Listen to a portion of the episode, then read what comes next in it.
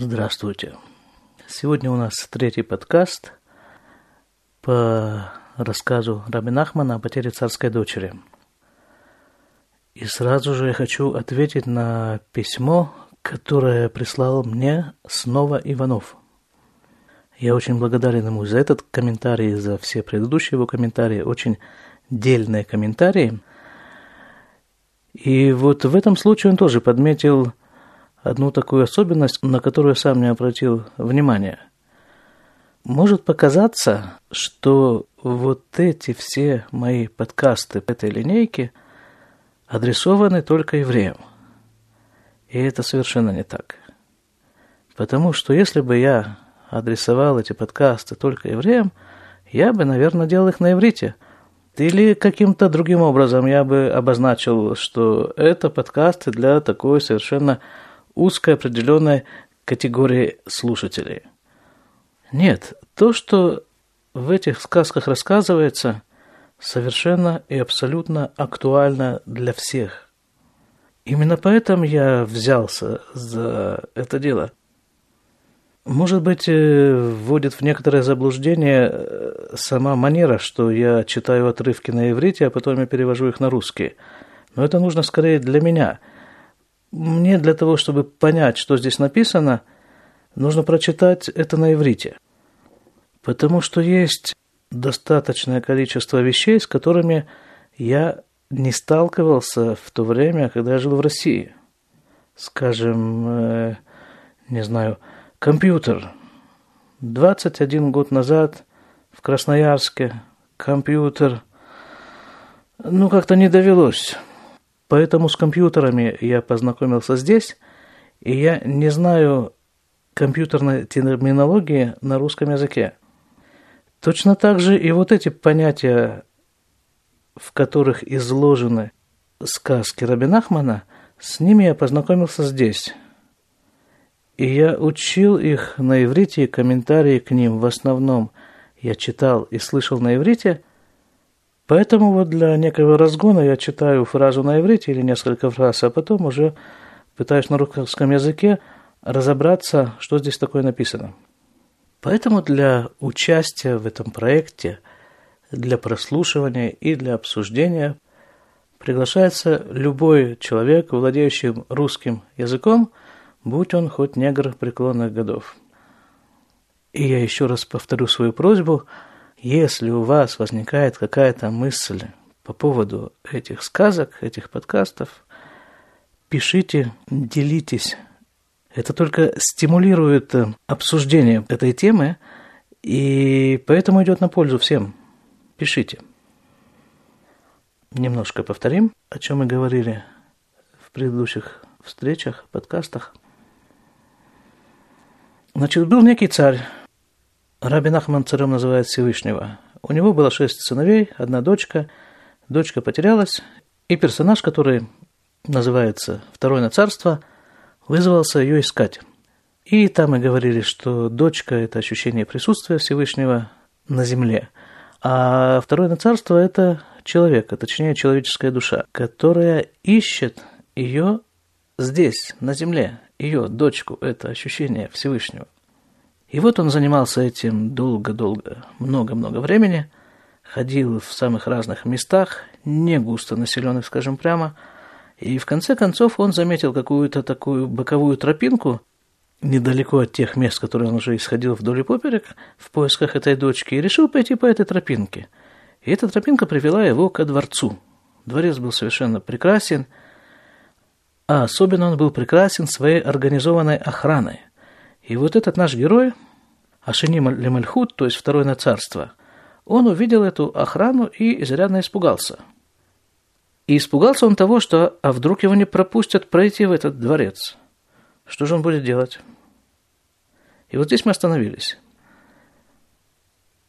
И говорили мы в прошлый раз о том, что у каждого человека есть определенное как бы задание, как бы командировочное задание – с которым его и командируют в этот мир.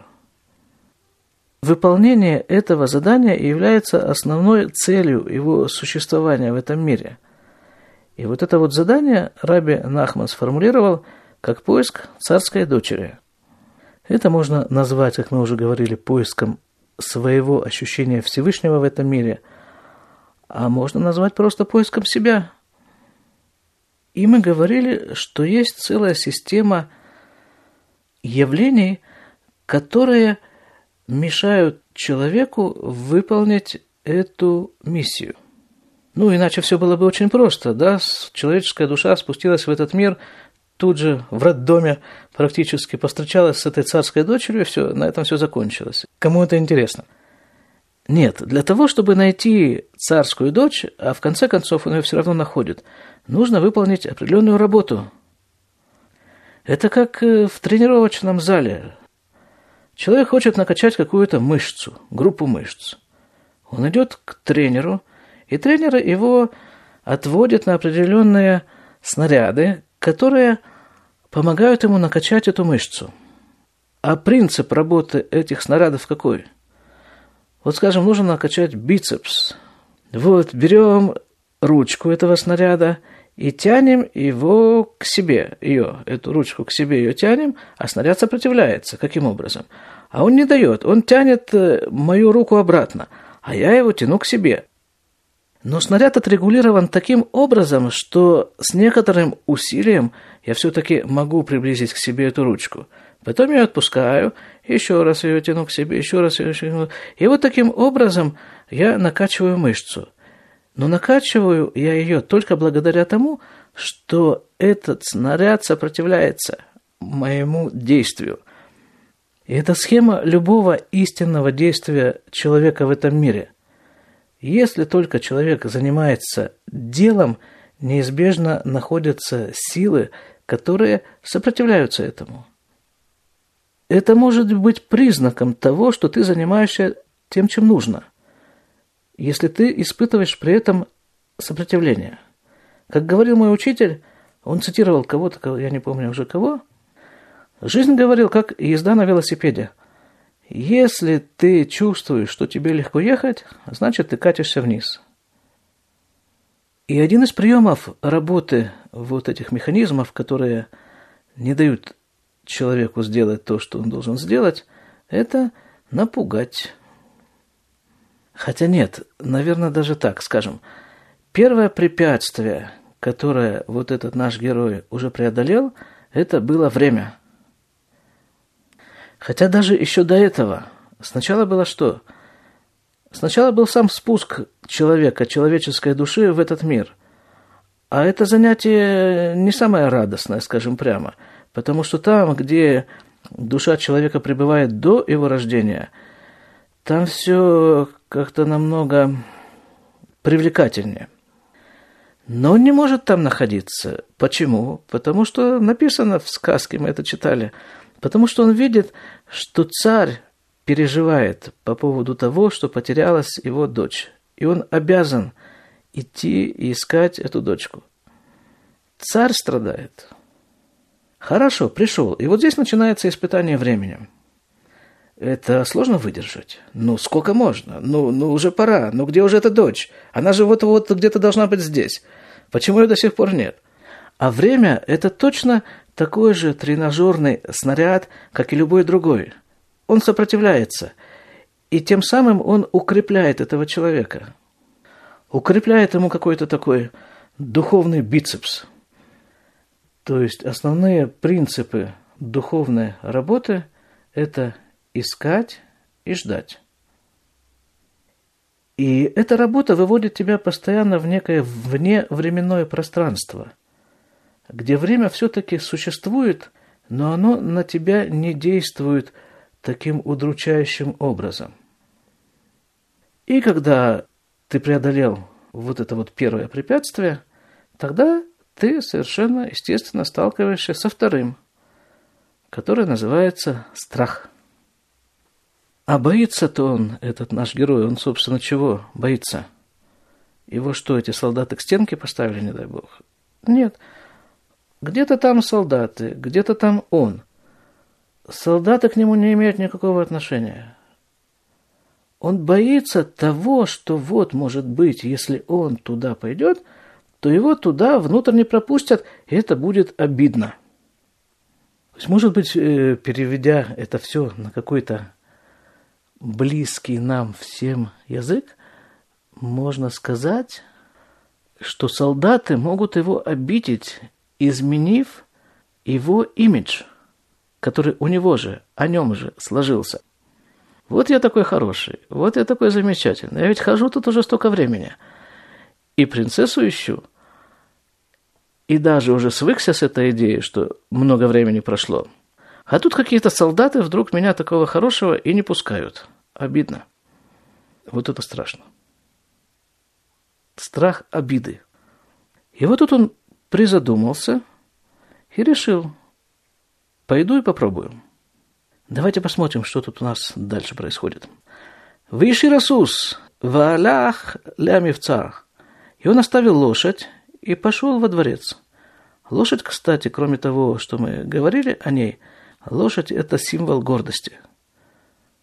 Вот он оставил эти размышления. Получится, не получится – подходит это ему по рангу, не подходит ему по рангу. Все эти размышления он оставил вместе с лошадью и пошел.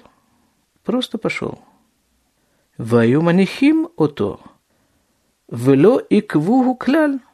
И никто на него не обратил внимания. И никто его не задержал. Вая улех мехедер лехедер Бликов, и он переходил из одной комнаты в другую без всякой задержки. Увалиф Алатин, Эхад, Вераа, Шияшавшам, Амелех, Батара. И он зашел в одну из комнат и увидел, что сидит там царь в короне. Вехама хаялот шам, вехама мишурорим бехелим лефанав. И там, кроме этого, находятся, естественно, стражи – и там же находятся певцы, поэты, певцы и музыкальные инструменты – напротив этого царя. Ваяшам на Эвеяфемеот. И там было очень красиво. Вамелех вешумехад меем ло шалюху кляль. И ни царь, и никто другой ничего его не спросил. Есть такая поговорка очень здесь уместная. Лучше сделать и пожалеть, чем не сделать и пожалеть.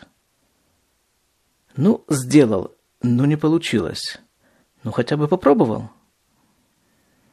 А здесь он и попробовал, и получилось. Только, а как получилось? Почему никто на него не обращает внимания? Стража, она там для чего? Куда милиция смотрит?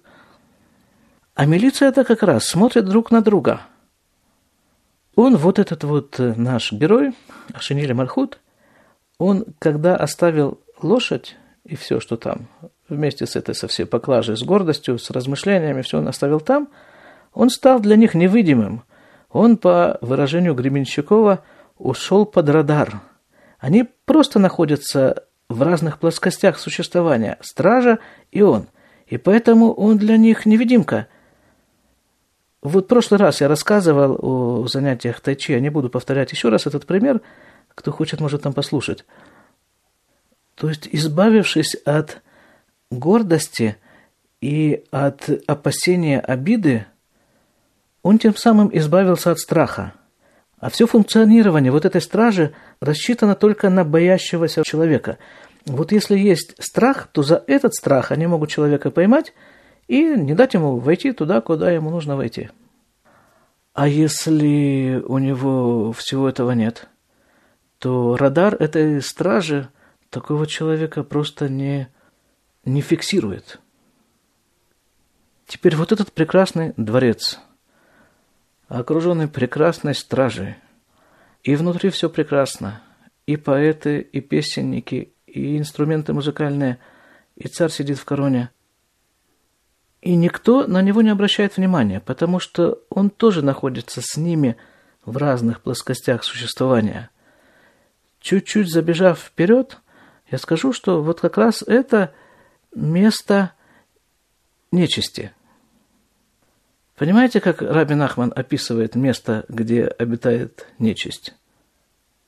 Просто бери эту картинку и помещаю без всякого фотошопа в любой рекламный проспект.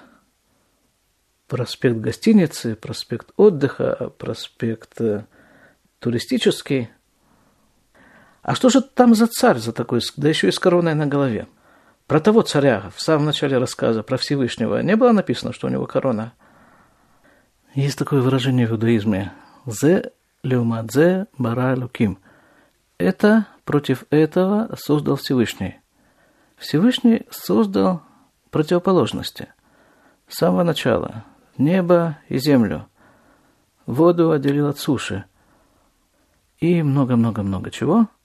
В том числе на одном полюсе находится Всевышний, на другом полюсе находится вот этот вот наш персонаж, который здесь тоже назван царем. Но царем как бы с другой стороны, так она и называется в иудаизме. Ситра де Ахра, другая сторона. Но так можно подумать, что тот царь сам по себе, и этот царь сам по себе. Нет, ни в коем случае. Всевышний сотворил сатану, и он находится в полном подчинении Всевышнего. Но при этом он как бы находится напротив. А кто посредине? А посредине находится вот тот самый человек, который пришел в этот мир, и которому дано видеть оба полюса и выбирать между ними. Всего хорошего.